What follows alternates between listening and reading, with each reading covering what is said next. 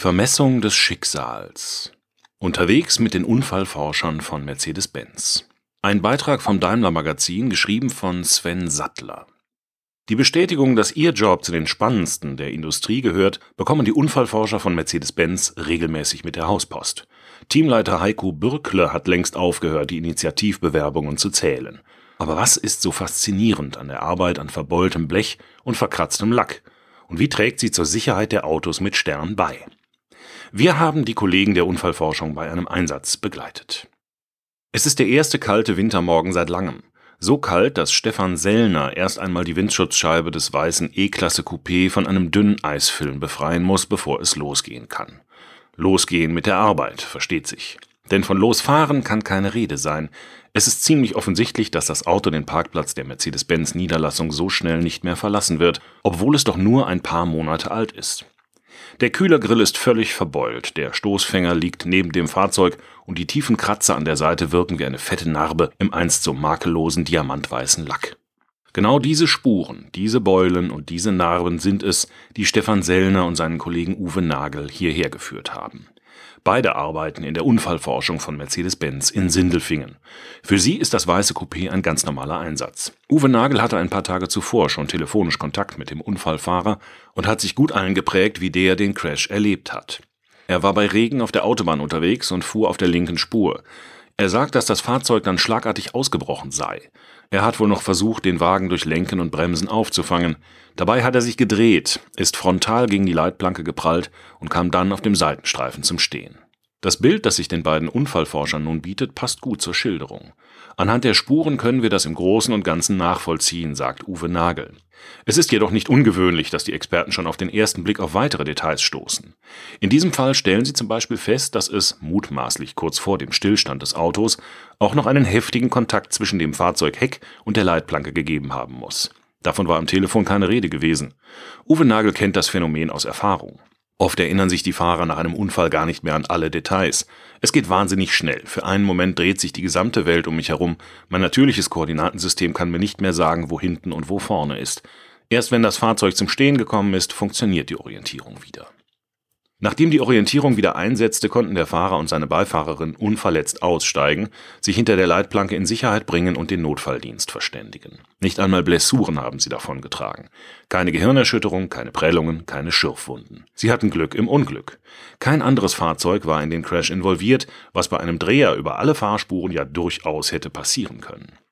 Das Schicksal meinte es wohl doch irgendwie gut mit den beiden, auch wenn ihr weißes E-Klasse Coupé jetzt ein Totalschaden ist. Und damit ein Fall für Uwe Nagel und Stefan Sellner. Die Unfallforscher von Mercedes-Benz werden aktiv, wenn im Umkreis von etwa 200 Kilometern um Sindelfingen ein Pkw mit Stern oder ein Smart in einen Unfall verwickelt wird.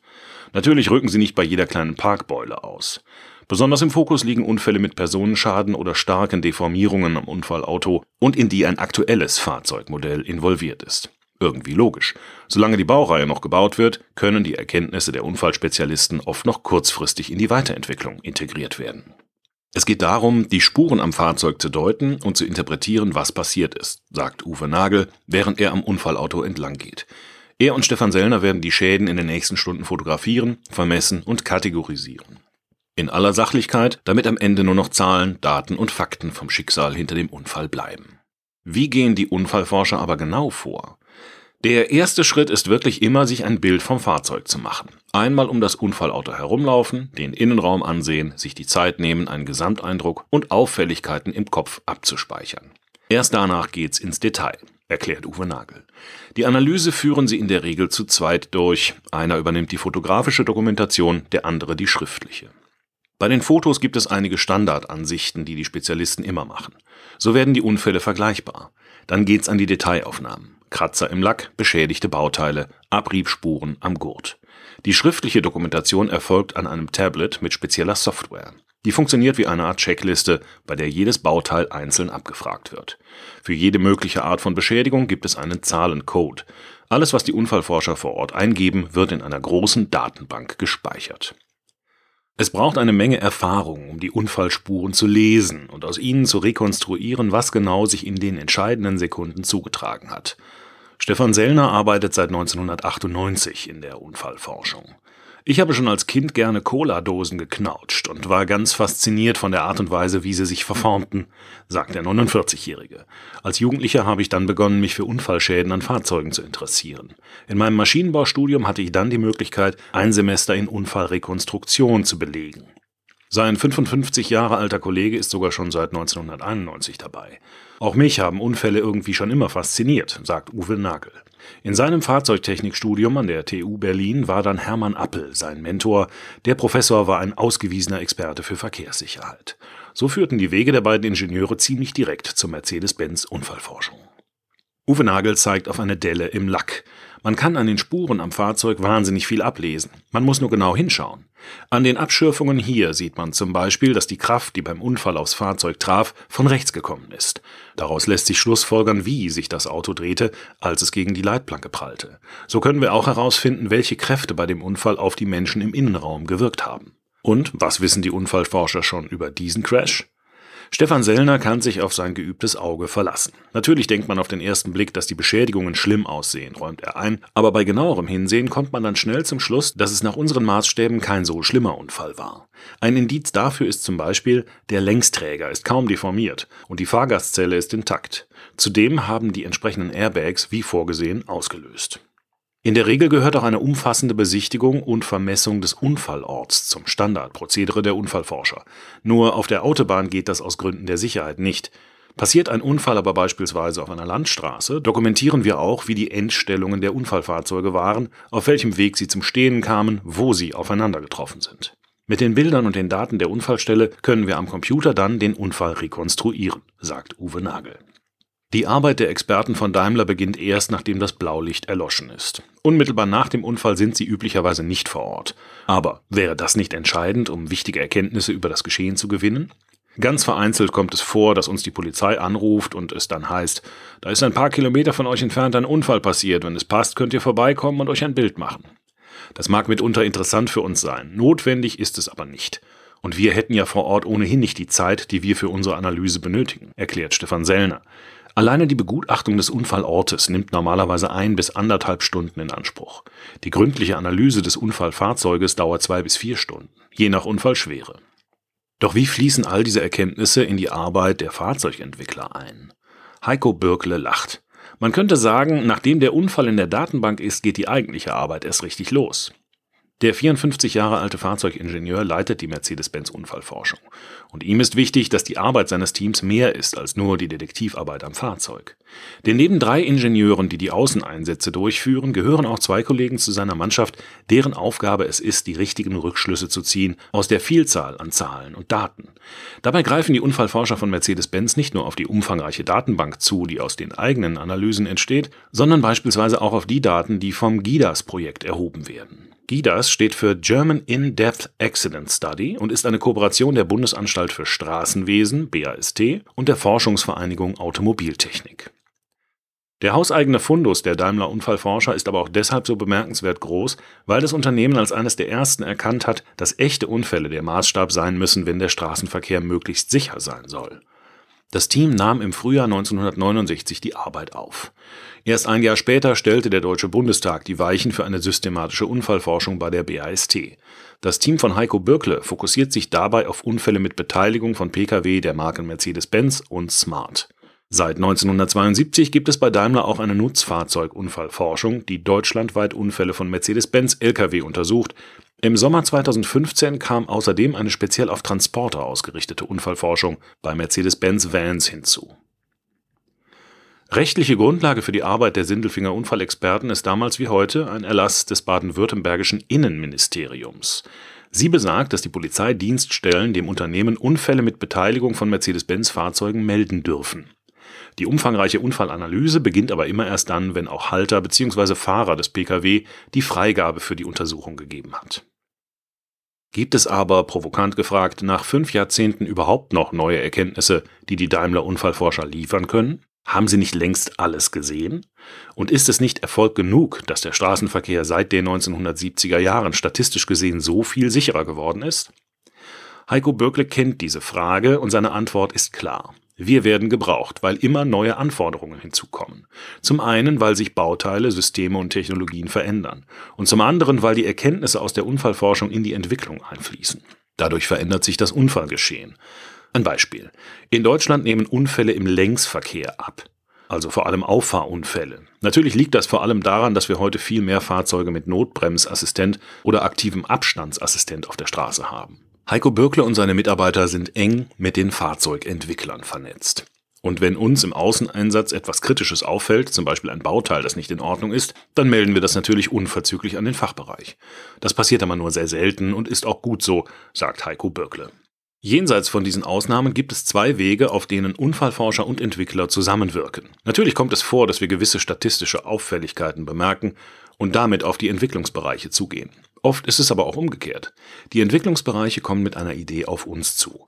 Wir geben dann eine Einschätzung. Ist der Unfalltyp, der adressiert werden soll, überhaupt relevant? Wie hoch ist die Wahrscheinlichkeit, dass wir mit dieser Idee Verletzungen oder sogar tödliche Unfälle verhindern können? Mitunter ist es also ihre Aufgabe, eine potenzielle neue Technologie einem Realitätscheck zu unterziehen. Ein Beispiel ist die Ausstiegswarnung des aktiven Totwinkelassistenten, die es bei Mercedes-Benz seit kurzem gibt. Das System kann den Fahrer beim Öffnen der Tür warnen, wenn sich ein Verkehrsteilnehmer im toten Winkel befindet. So können zum Beispiel Kollisionen mit Radfahrern vermieden werden. Bevor die Technologie mit all ihren Feinheiten jedoch entwickelt wird, geht es um die statistische Relevanz. Im konkreten Fall ergab die Expertise der Unfallforscher, dass bei 84 Prozent der Unfälle dieses Typs Radfahrer beteiligt waren. Viele davon trugen, meistens durch den anschließenden Sturz auf die Straße, schwere oder sogar tödliche Verletzungen davon. Daraus ergibt sich, die Technologie adressiert ein realistisches Unfallbild und kann dazu beitragen, Menschenleben zu retten. Das Votum der Unfallforscher lautet darum, sie sollte entwickelt werden. Mit ihrer Expertise wollen Heiko Bürkle und sein Team den Entwicklern der Sicherheitstechnologien helfen, den Fokus richtig zu setzen. Unfälle allgemein zu verhindern, das ist natürlich ein hehres Ziel, sagt der Leiter der Unfallforschung, aber das noch wichtigere Ziel ist es, Schwerverletzte und Tote bei Verkehrsunfällen zu verhindern. Die Liste der aktiven und passiven Sicherheitstechnologien, die mehr oder weniger unmittelbar vom realen Unfallgeschehen und der Arbeit der Unfallforscher inspiriert wurden, ist durchaus beachtlich. Gerade in den 1970er Jahren trugen die Erkenntnisse dazu bei, dass der Aufprallschutz im Fahrzeuginneren und die Belastbarkeit der Karosseriestruktur erheblich verbessert wurden. Später entstand beispielsweise das aktive Sicherheitssystem Pre-Safe auf Initiative der Unfallforscher, weil sie erkannt hatten, dass den meisten Unfällen kritische Fahrsituationen wie Schleudern oder plötzliches Ausweichen vorausgehen. Genau das nutzt Pre-Safe aus. Erkennt das System einen drohenden Unfall, bereitet es Insassen und Auto auf den bevorstehenden Aufprall vor. Zum Beispiel durch die vorsorgliche, reversible Straffung der Sicherheitsgurte. Alle diese Erkenntnisse haben dazu beigetragen, dass Verkehrsunfälle heutzutage häufig glimpflich ausgehen. Sowie der Leitplankencrash des weißen E-Klasse Coupé. Wir haben zum Glück überwiegend Unfälle mit leichten Verletzungen. Die Zahl der Knochenbrüche hat beispielsweise sehr stark abgenommen, sagt Stefan Sellner. Wäre es unseriös einzuschätzen, wie dieser Unfall hätte ausgehen können, wenn das Fahrzeug nicht ein brandneuer Mercedes gewesen wäre, sondern ein, sagen wir, 30 Jahre altes Auto? Stefan Sellner denkt nach. Dann gibt er eine seriöse, durchdachte Antwort. Die Stabilität der Fahrgastzelle hat hier die Insassen vor dem zurückverschobenen Vorderrad geschützt. Man kann vereinfacht sagen, bei einem 30 Jahre alten Auto hätte es passieren können, dass die Wucht des Aufpralls das Rad in den Fußraum gedrückt hätte. Das hätte schwere Fuß- oder Beinverletzungen beim Beifahrer zur Folge haben können. Bei diesem Unfallauto können Sie immer noch mit einem guten Gefühl in den Innenraum schauen, der sieht aus wie neu. Die Zahlen des Statistischen Bundesamtes unterstützen diese Einschätzung. Im Jahr 1970, diese Zahl hat negative Berühmtheit erlangt, starben 21.332 Menschen im deutschen Straßenverkehr, alleine in Westdeutschland bei nur 15,1 Millionen zugelassenen Autos. 2018 gab es in Ost und West einen Kfz-Bestand von 56,5 Millionen, aber nur noch 3275 Verkehrstote. Natürlich ist jeder einzelne Tote immer noch einer zu viel. Und doch ist insbesondere die Gefahr, als Insasse eines Pkw tödlich zu verunglücken, so gering wie nie zuvor seit Beginn der Massenmotorisierung. Längst erstreckt sich der Fokus der Unfallforscher darum auch auf Länder, in denen mehr Menschen ihr Leben im Straßenverkehr lassen. Mit ihrer Safe Roads Kampagne sind sie beispielsweise in Indien aktiv, wo sich das Verkehrsgeschehen in so gut wie allen Facetten von dem in Westeuropa unterscheidet. Genau hier ist es wichtig, den Fokus auf dem Realunfallgeschehen zu haben. Daher ist Internationalisierung ein bedeutender strategischer Schwerpunkt für uns. Mit unseren Kolleginnen und Kollegen an den Entwicklungsstandorten in Indien und China arbeiten wir sehr gut und eng vernetzt zusammen, sagt Jochen Fese. Er leitet die Abteilung im Entwicklungsbereich, zu der auch die Unfallforschung gehört. Daneben arbeiten die Sindelfinger Unfallexperten auch stärker proaktiv mit als in früheren Zeiten zum Beispiel als Berater bei der Konzeption von sicheren Elektroautos. Da ist es unsere Aufgabe, aus dem realen Unfallgeschehen abzuleiten, welche Anforderungen es an die Sicherheit gibt, erklärt Heiko Birkle. Es geht um Fragen wie, an welchen Stellen im Fahrzeug sollte ich keine Hochvoltbauteile einbauen, weil diese Bereiche bei Unfällen besonders häufig beschädigt werden? Oder woran erkennt das Fahrzeug, dass es jetzt gerade in einen Unfall verwickelt ist, bei dem es die Hochvolt- oder 48-Volt-Systeme ausschalten muss? Die bisherigen Erkenntnisse der Unfallforscher sind jedenfalls vielversprechend. Bei den Elektro- und Hybridfahrzeugen von Mercedes-Benz, die bislang in einen Unfall verwickelt waren und anschließend untersucht wurden, hat das Abschalten dieser Systeme einwandfrei geklappt. Natürlich gilt auch, je mehr Elektroautos auf der Straße sind, desto schneller wächst der Erfahrungsschatz der Experten. Und die Unfallforschung ist ein Geschäft, das von genau dieser Erfahrung lebt. Wir haben im Team auch nur eine geringe Fluktuation, sagt Heiko Birkle. Das ist natürlich auch eine Bestätigung. Es zeigt, unser Job ist sehr facettenreich. Kein Tag ist wie der andere.